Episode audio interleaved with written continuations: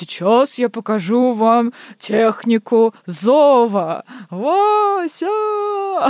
Я смотрю на это, и я такая, боже, это так круто, я так хочу это увидеть вживую. А кто-то смотрит и такой, слушай, ну, для меня это уже too much. Будем а, в горах у бабушки с дедушкой доить коз и строить дом им и варить варенье. Вы вообще верите, что это Рязанская область? Вам не кажется, что это напоминает Тоскану? Все такие, да, капец, куда ты нас привезла. Всем привет! Это Маша Преображенская и подкаст «Гений места», который помогает людям путешествовать во времени и пространстве.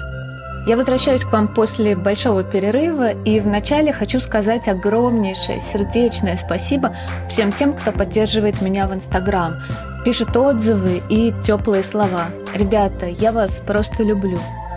Признаюсь еще, что я очень соскучилась и с огромной радостью приступила к подготовке этого эпизода.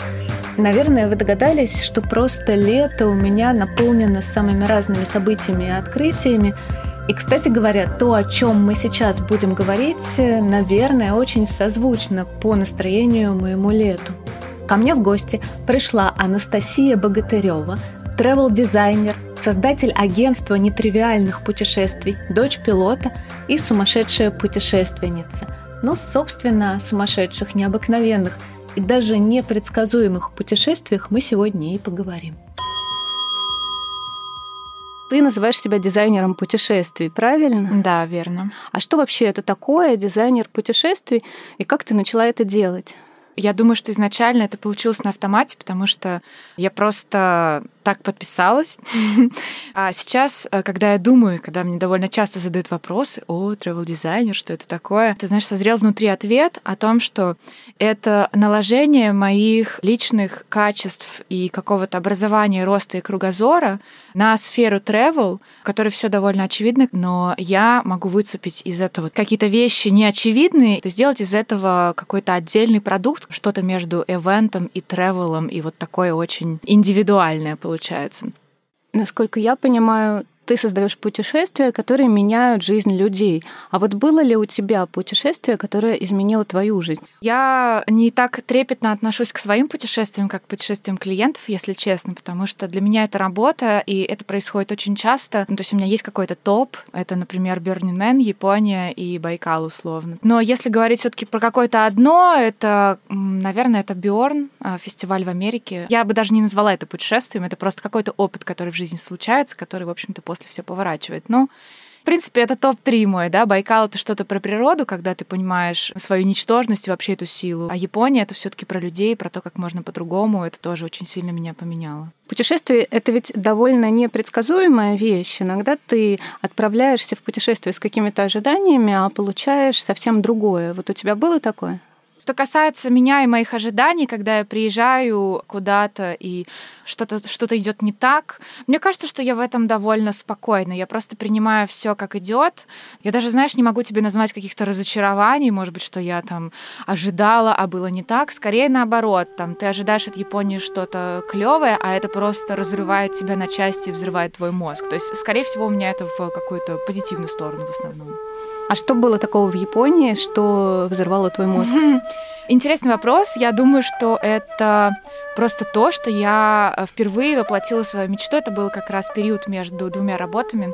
Я просто взяла и поехала в Японию одна на три недели. Я очень давно мечтала туда попасть. Я думаю, что это общество другое, которое абсолютно вообще не похоже ни на что из того, что я видела раньше. И это просто какая-то другая планета с другими людьми, с другой культурой. И ты в этом и понимаешь, что, например, там в Индии, да, ты приезжаешь туда, и ты такой, о, боже, грязно, там, ну, вот их культура, но это не для меня. Индия.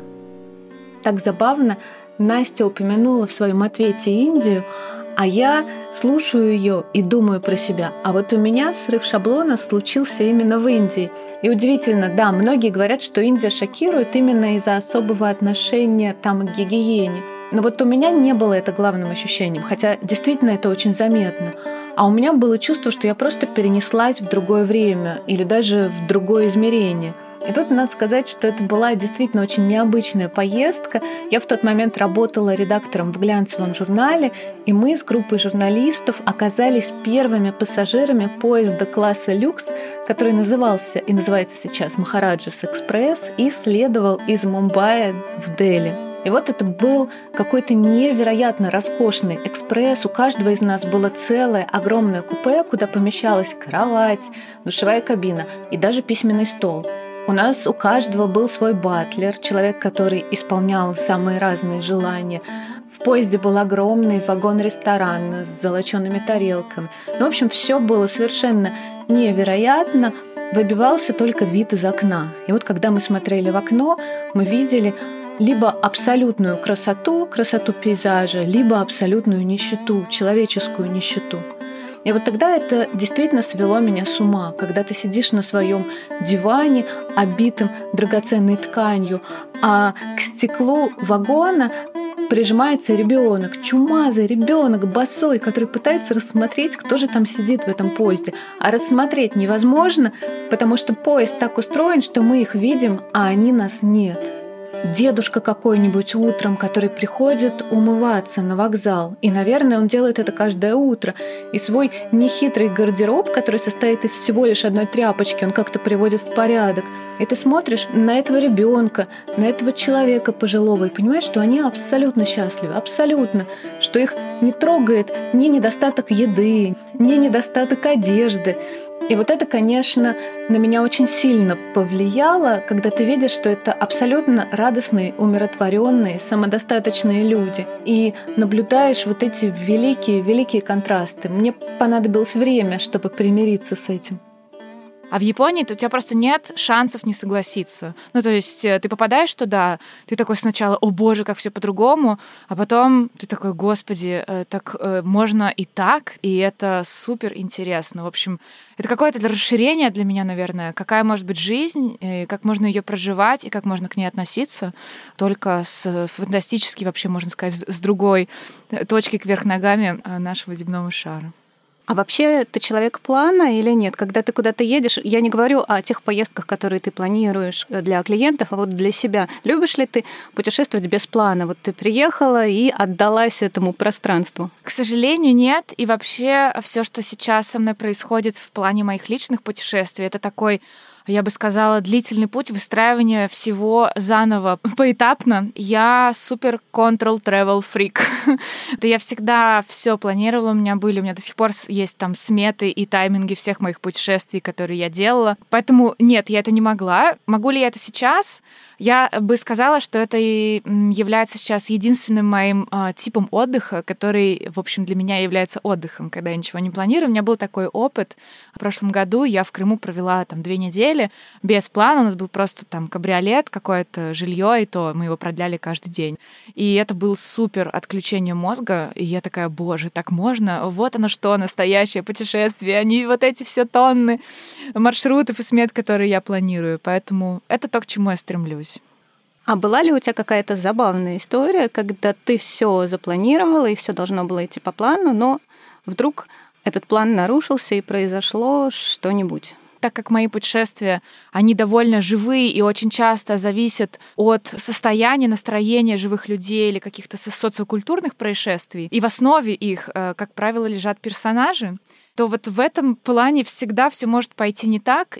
У меня был забавный случай на Байкале. Я запланировала для группы мастер-класс по технике сибирского пения. Человек, он живет в центре Иркутска, у него есть лошадь, он на ней передвигается, и мы выйдем с ним в этнопарк, и он будет преподавать э, технику сибирского пения. И это оказался, ну, просто отлетевший персонаж, не имеющий никакой связи с реальностью, на своей волне, э, при этом ужасно комичный. Все ржали, еще люди были с перелета, а он при этом еще этого ничего не замечал. Сейчас я покажу вам технику зова. Все. Ну, в общем, и у нас это просто стало мемом, и мы до сих пор называем там друг друга батюшка-матушка, как он э, называл нас всех. В общем, как правило, это связано с каким-то нестандартным поведением персонажей в моих турах. Но люди к этому привыкли, и я сама понимаю это тоже, и всегда всех предупреждаю, что, ребят, как бы на то это и tailor-made штука, то есть вы такое нигде не получите, если обратитесь в какое-то агентство. Да, но в основном все нестандартные ситуации случаются из-за каких-то непредвиденных обстоятельств, когда нам нужно резко поехать э, в соседнюю деревню, потому что нашему гиду-гармонисту нужно поздравить какого-то охотника с днем рождения, и мы срываемся и врываемся в какую-то тусу охотников, которые едят лосей, э, значит, голыми руками и пьют самогон и поют песни. И ты такой, боже, это вообще не было запланировано, это супер странный опыт, но все кайфуют. Но мне кажется, это самое прекрасное. Если это не было запланировано, то это надо было бы запланировать.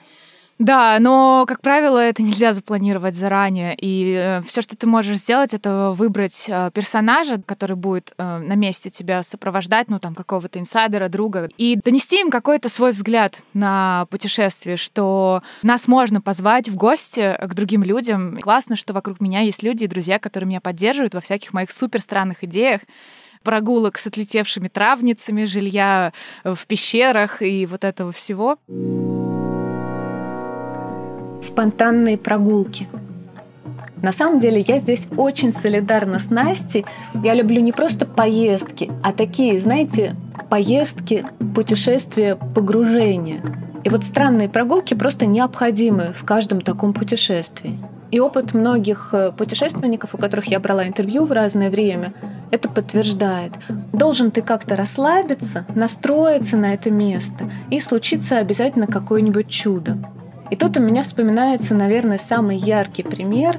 Это поездка в Марокко. Наверное, 15 лет назад это было.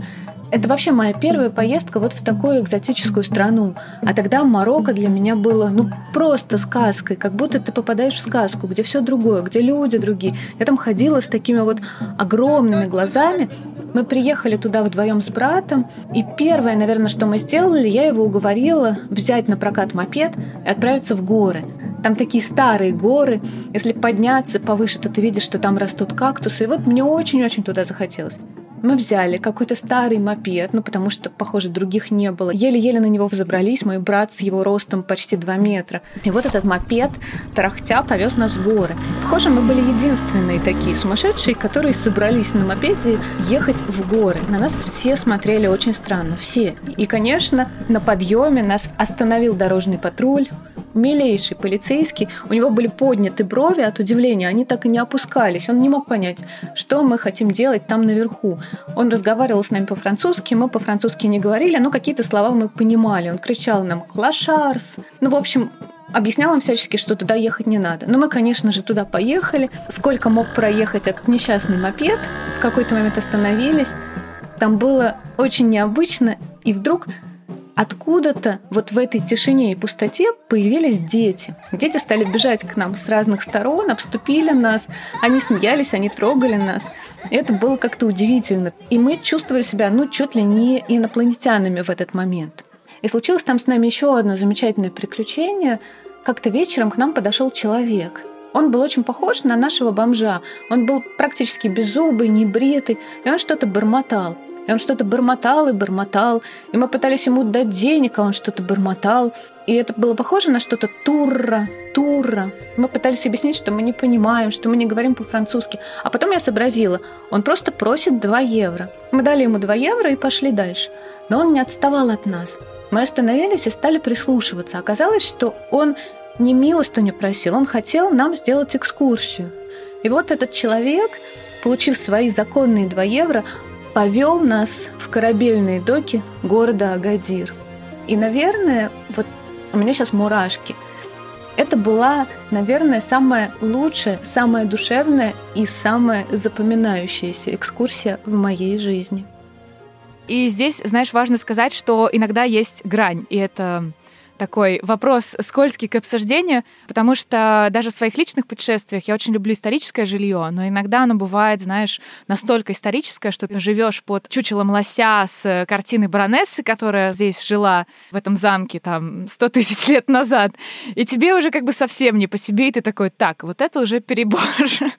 Или я всем людям показываю, это мой любимый experience. В Латинской Америке есть э, гаучос, которые с лошадьми общаются, и там есть э, группа, которая которые делают йогу с лошадьми. Человек, который вырос в природе с лошадью с детства, и лошадь э, реагирует на него как на другую лошадь. Ну, в общем, это как, знаешь, отношение хозяина и котика. Есть видео, когда лошадь лежит на спине, а человек как бы на ней, в какой-то стойке, в планке, стоя на руках, они обнимаются и так далее. И я смотрю на это, и я такая, боже, это так круто, я так хочу это увидеть вживую. А кто-то смотрит и такой, слушай, ну, для меня это уже too much. Я понимаю, что это культурная штука, но тут как бы попахивает чем-то недобрым.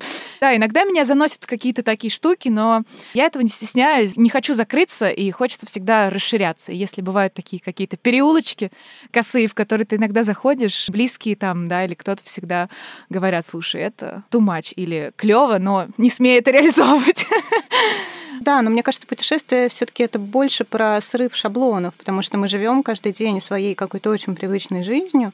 В любом случае, даже если человек не ходит в офис, у него все равно жизнь в его родном городе, она очень обычная да, для него, очень привычная, даже если она там наполнена событиями. И когда ты куда-то уезжаешь, то наверное, всем хочется выйти вот из этой колеи и увидеть лошадь, лежащую на спине. Ты знаешь, не всем, к сожалению. И я именно поэтому и не работаю ни в какой компании и делаю просто свое дело, потому что цель моя вокруг э, себя собрать людей, которые как раз, вот как ты говоришь, готовы к этому новому опыту и разрыву шаблонов, потому что это то, что мне хорошо получается, то, что я считаю своей миссией. И я вижу, что этот рынок растет, но тем не менее есть махина классических э, вещей, типа трансфер отель-гид. В общем-то, ничего в этом интересного нет ты тот смелый человек, который не побоялся назвать один из своих туров тур для дур. Мне это очень нравится. Я знаю, что есть люди, которые могут сказать, ну как, мы же не дуры, мы не поедем в этот тур. Но есть в этом какая-то такая в хорошем смысле отвязность, да, когда человек не боится быть э, другим, да, не боится выйти из рамок из своих и немножко повалять дурака. Да, это очень интересный пример. Я бы даже сказала судьбоносный, это правда. Я получала комментарии а по этому поводу, у, какая гадость, я бы никогда не поехала, это приравнивается к шуткам про блондинок. В моей парадигме это вообще не об этом. Я вообще человек, который склонен к переодеваниям, к дурачеству и какому-то выражению себя, можно так сказать. Вспоминаем Burning Man, который изменил мою жизнь. И я часто использую довольно грубые и иногда провокационные формулировки в анонсе своих туров. Там, ну, в основном это в сторис, да, какие-то живые такие штуки, прямая речь, можно сказать. Таким образом, я, ну, как правило, отсеиваю, а тех, кого нужно, я привлекаю. И я вижу, что те люди, которые ездят со мной, им ценно именно, как я с ними общаюсь.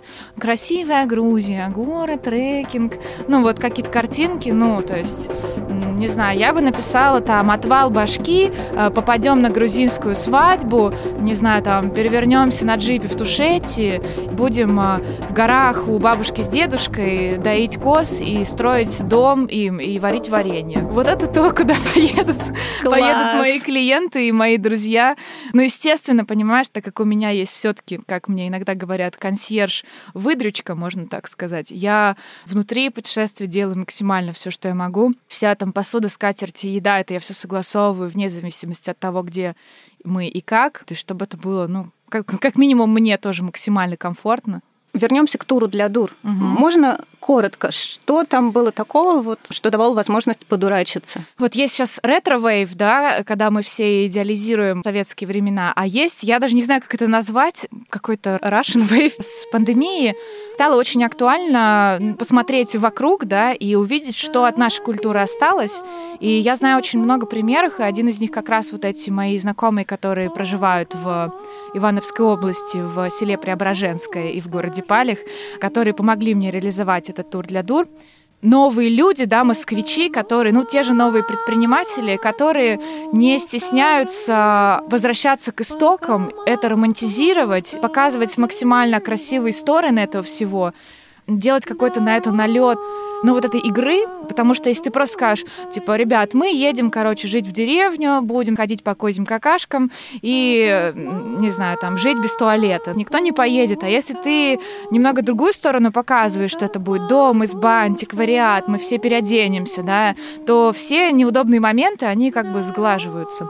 Поэтому, отвечая на твой вопрос, что особенного, я думаю, что это в первую очередь романтизация и элемент игры вот в эту русскую деревню. Этим никто не интересовался, потому что что в тренде была Италия, Швейцария и прочее, то сейчас как бы даже мои супер вип клиенты едут все в Костромское теремо Сташова или, знаешь, там бронируют Софи в Плесе, ну то есть историческое жилье, и супер от этого балдеют. Настя, раз уж мы с тобой начали говорить про переодевание, давай перейдем к самой интересной части нашей беседы, к Burning Man, который, как ты говоришь, поменял тебя. Да, да. Есть такое. И как это произошло вообще? Как эти изменения с тобой случились? Слушай, они были довольно долго, потому что мой опыт Бернинмена, он был, я бы сказала, не очень осознанным, то есть я просто туда мечтала попасть, а когда попала, что-то произошло, я сама не поняла, что, и потом с этим год разбиралась на самом деле. Как опыт поменял, я бы сказала, знаешь как, мы всю жизнь растем, нас воспитывают и нам объясняют, как в мире все устроено. Ты, в общем, вырастаешь и понимаешь, что вот, значит, вот есть черное, белое, вот такие вот принципы, должно быть там образование, то все и так далее. И дальше, в общем, люди с этим живут, да, как-то там, борясь или не борясь со своими установками.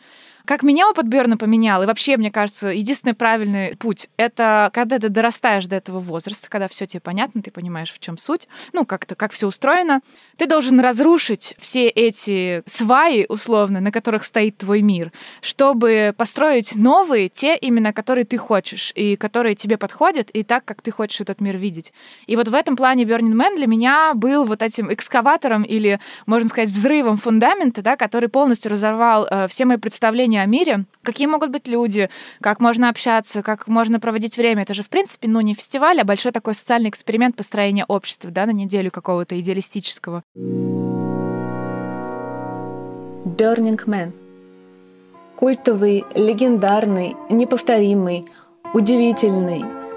Вот все эти эпитеты подходят для действия, которое называется Burning Man и проходит уже много-много лет – Сюда приезжают миллионеры, безработные, рейверы, подростки, дети и даже президенты. И все живут по одним и тем же правилам. Burning Man вдохновил огромное количество разных фестивалей, которые появились в самых разных странах и городах. А начинался он на самом деле всего лишь с пляжной шалости, с пляжной вечеринки в Сан-Франциско. Когда-то два десятка друзей на пляже Бейкер-Бич сожгли гигантскую статую человека. Если сегодня вы приедете на Burning Man, когда, наконец, он будет проходить, то увидите там импровизированный музей, так называемый музей горящего человека. Этот музей, он появляется в Black Rock, он появляется словно ниоткуда вместе с фестивалем. И там будет написано, мы не знаем, зачем они сожгли деревянную статую. Не то в честь летнего солнцестояния, не то по трагическому личному поводу, а может быть по радостному общему поводу. Но это был акт коллективного художественного самовыражения. Так вот, продолжая эту историю, через год коллективно самовыражаться на пляж пришли уже почти 80 человек, то есть в 4 раза больше, чем было в начале. А потом и 800 человек, а потом еще больше. И в 1990 году полиция просто не разрешила больше сжигать эту огромную статую. То есть создать ее разрешили, на пляж привести, а сжечь нет. И, казалось бы, на этом все должно было и закончиться. Но почти 100 человек решили не оставлять это так. И в день труда они отправились в пустыню Блэк Рок, чтобы довести начатое до конца. И с тех пор началась традиция делать это каждый год, но уже не на пляже, а в пустыне Блэк Рок, но что я хочу сказать этой истории? То, что одна маленькая шалость может превратиться в что-то совершенно глобальное и невероятное. И я считаю, это огромное дело, когда люди собираются вместе и радуются, и как-то проявляют себя. И я просто вернулась, и реально действительно около года мне потребовалось, чтобы переварить эту информацию и понять, что можно как угодно, можно переодеваться в жизни, можно делать все, что ты хочешь, так, как ты хочешь, и нет хорошо или плохо, есть только самовыражение и какой-то контакт с внутренним я и вообще, не знаю, пониманием того, как ты хочешь жить. Это реально идеальное общество, которое существует неделю, без денег, с самоорганизационной структурой, и ты понимаешь, что просто мир немножко в другую сторону ушел, да, у нас есть там политика и вот это вот все, и очень грустные вещи типа войны, но есть люди, которые хотят жить по-другому, хотят строить этот мир и строят его, более того, строят его вокруг себя в default world, в обычной жизни. Знаешь, мне кажется важным поделиться еще тем, что не обязательно ехать в Америку для этого, потому что в России есть очень а, большое крепкое сообщество, Russian Burners называется. Мы проводим здесь тоже э, свои мероприятия, они очень закрытые, но я думаю, что сейчас уже о них более-менее слышали все. Два раза в год называется «Холодок и огонек». И ближайший как раз будет с 4 по 8 августа. Все те же люди, которые несут такую культуру, они есть здесь, вокруг нас. А было ли такое, что после одного из путешествий, которые ты организовывала, у человека изменилась жизнь или мера ощущений. Он пришел к тебе и такой, Настя, я начал видеть мир по-другому, я не знал, что так можно, спасибо тебе. Ну, если честно, мне кажется, что это происходит после каждого тура, если мы говорим про групповые туры, да, потому что тот отклик и то как бы комьюнити, я бы даже сказала, что это не про комьюнити, а про какую-то компанию близких друзей, которые вокруг меня формируются и которые ездят в следующие туры. Почти все люди идут прям за мной, то есть максимально у кого как получается получается по планам. Я это тоже увидела по своему последнему дню рождения, потому что мне делали праздник 80 человек, среди них было очень много моих, э, ну вот как клиентов, да, друзей, которые со мной есть в групповые туры, и я постоянно отдаю людям, и вот это был тот день, когда я получила все обратно, и я увидела, как я меняю жизни людей, что у них в глазах, как они восхищаются мной и желают мне поддержки, да, и хотят, чтобы я продолжала делиться с ними этим опытом.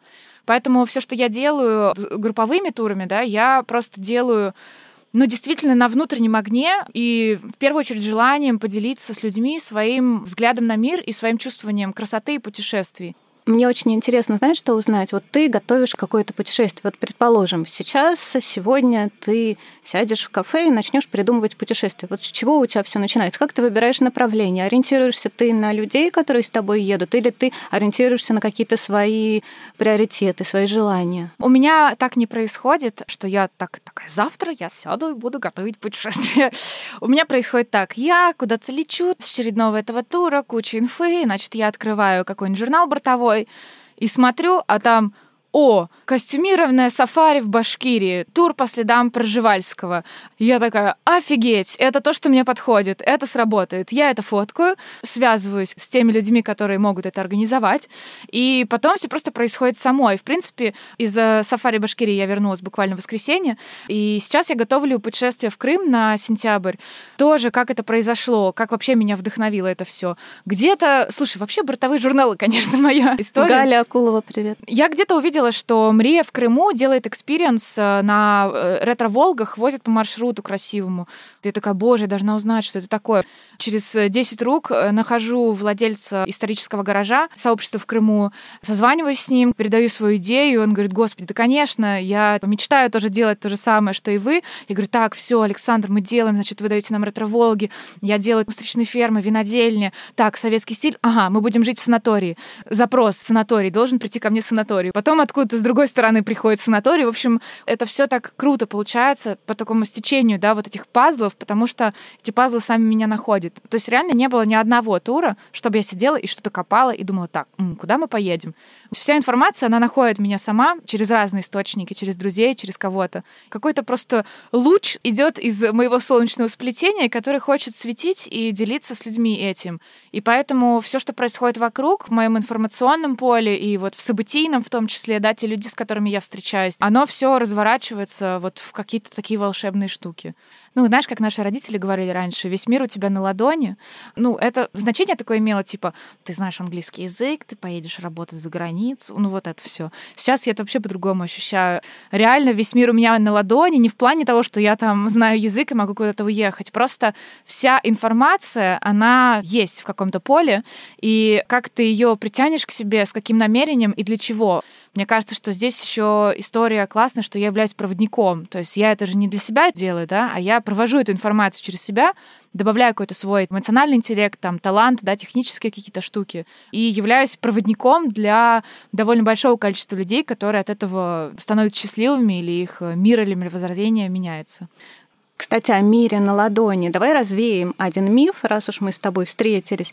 Очень многие считают, что сейчас нельзя никуда поехать, что сейчас все так сложно и нестабильно. Вот я считаю, что возможностей путешествовать в данный момент огромное количество. Что ты скажешь на это? Да, я думаю, что это так. Более того, мне когда спрашивают, как ты пережила пандемию, Ну, я скажу, что у меня вообще не было какого-то спада спроса. Был перерыв буквально, когда был первый локдаун, может быть, два месяца. Но, опять же, мне кажется, это из-за того, что я тоже уехала в Карелию с друзьями, не занималась работой. А были ли у тебя какие-то открытия, которые были связаны исключительно с пандемией? Вот что-то закрылось, и ты начала искать другие возможности, и оп, что-то нашлось замечательное. Да, ты знаешь, э, могу тебе вот перечислить просто то, что я делала, да, и то, что я считаю супер открытием. Ну, во-первых, легендарный мой сплав на плотах артовый, который мы делали в этом году, это по Оке мы снимаем плоты с э, палатками, я их декорирую, мы туда привозим свой став, э, музыку и так далее, и делаем просто арт-сплав по Оке, по невероятно красивым местам, купаемся на рассвете в тумане и прочее. Там палатки с э, такими супер комфортными матрасами, мы туда привозим свое постельное белье, ну, то есть мы привозим все, что нужно для быта, и по-королевски просто как бы сплавляемся на плотах несколько дней. Потом все, что касается усадеб, например, моя любимая Петрушова и франко-русский особняк Ирен Камо, а, да, француженки, которая живет в огромном родовом гнезде. Усадебные истории. Еще одно такое веяние, которое принесла нам пандемия, это смещение ориентиров в сторону загородной жизни, на мой взгляд. В какой-то момент, когда была изоляция, очень многие уехали из города в деревню, или в какой-то загородный дом, потому что там было комфортнее проводить эти дни изоляции. И вот многие уехали и, что называется, залипли. И в город больше не вернулись. Очень похожая история случилась и с путешествиями. Вот это ощущение изоляции и невозможность поехать за границу, оно привело к тому, что люди стали искать какие-то новые направления недалеко от дома, да, ближнее Подмосковье, дальнее Подмосковье. Очень многие мои друзья каждый выходной, например, прошлым летом отправлялись в какие-то подмосковные усадьбы, музеи или просто заброшенные усадьбы. И вот эта стародачная жизнь, дворянская жизнь, купеческая жизнь, она стала привлекать очень-очень многих. То есть это целая культура с ее изысками, картинами, вареньем, охотой, родовым фарфором. Кстати, если вас все это интересует, поезжайте в Государственный историко-художественный музей в Новом Иерусалиме и посмотрите выставку «Возвращение в усадьбу». Там собрано русское усадебное убранство, по большей части, по-моему, 18 и 19 веков. Очень-очень атмосферно. Ну и, конечно, потом отправляйтесь к Ирен Камо, о которой сейчас рассказывала Настя, в ее усадьбу в Рязанской области. Ирен построила ее в 90-е годы, когда она решила обосноваться в России.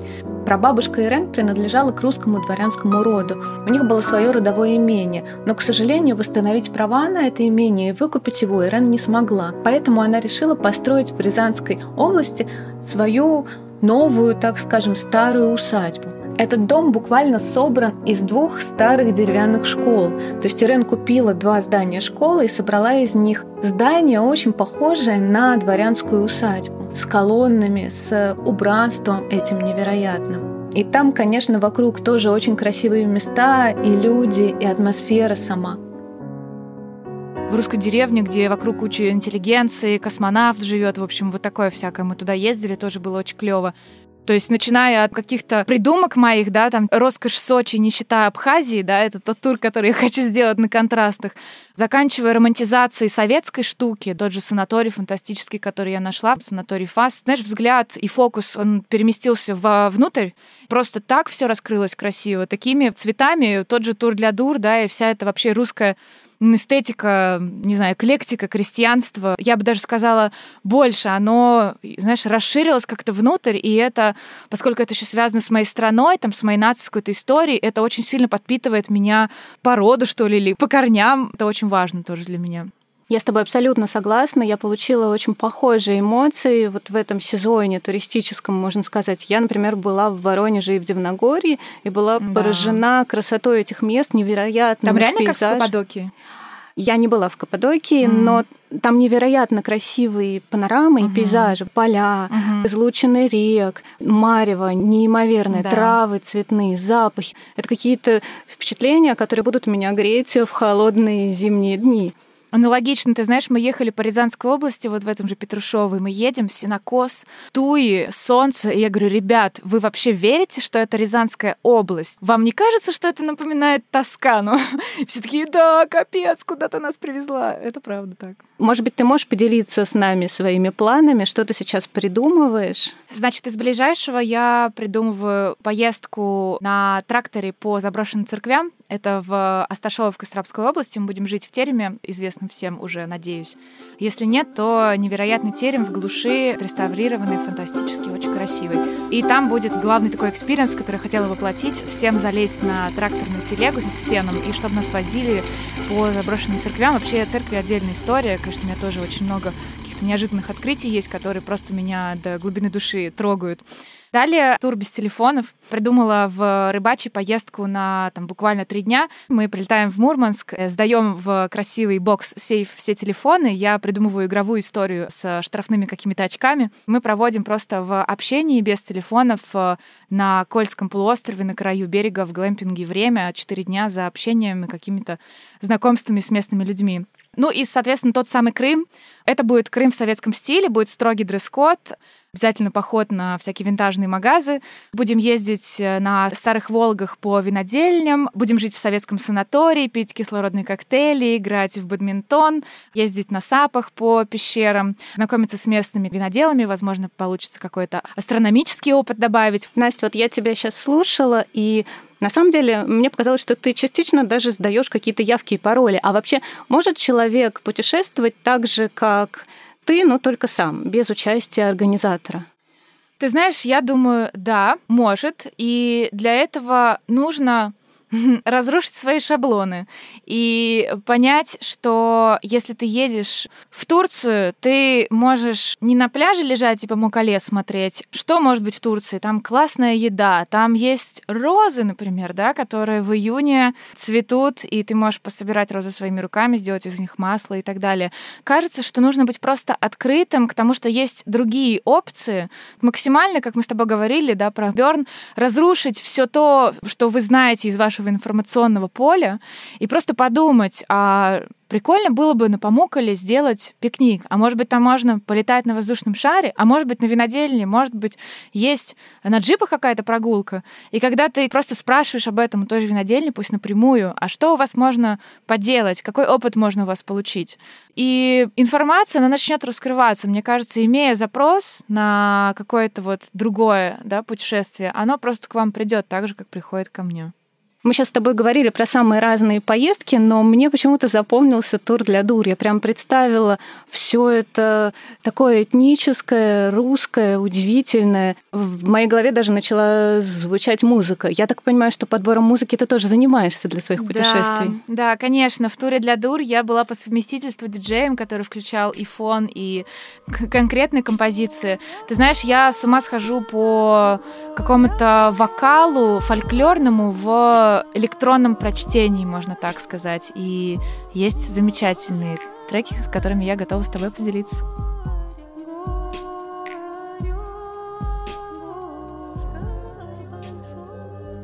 Этот разговор с Настей, на мой взгляд, был похож на ныряние в кроличью нору. Так много впечатлений и доказательств того, что невозможное возможно. Короче говоря, надо осмыслить. Напомню вам, что мой подкаст можно послушать на всех платформах, где слушают подкасты. И я вам буду очень благодарна за отзывы, сердечки и звездочки. А если хотите на меня посмотреть или написать о ваших ощущениях, то вам в Инстаграм тикет нижнее подчеркивание ту. Ну и, конечно, ждите новых путешествий.